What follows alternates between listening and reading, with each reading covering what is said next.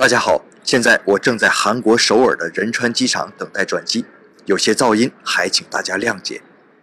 今天北京再次天降大霾，这让我想起啊，我在日本的邻近都市北九州市，在五十年前也是日本环境的重灾区，号称七彩之城，就是各大工业排气能凑出七种颜色来，你想象一下那是什么程度啊？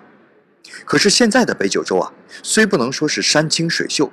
可已经恢复了碧海蓝天。那今天我只说一个大概，让我们看看日本人是如何做到的。北九州市最先意识到环境问题严重性的是女性市民，尤其是母亲。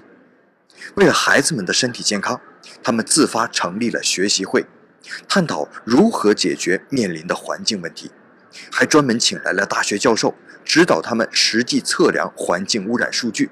用数据来倒逼企业和政府改善环境。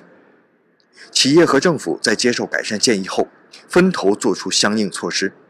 企业和大学联合研发了低公害型生产技术，不仅在排水排气方面进行过滤，而且在制造设备和工程上都进行了节能改造，使得环保措施不仅能保护环境，还能提高企业生产效率，增加利润。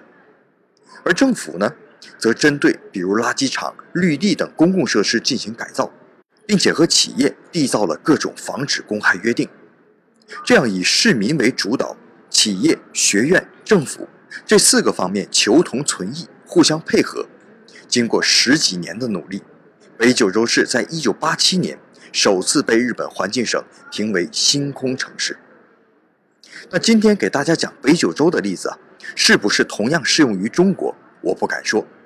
不过，作为热爱这片土地的我们，是不是应该想一想，该为这片土地做些什么呢？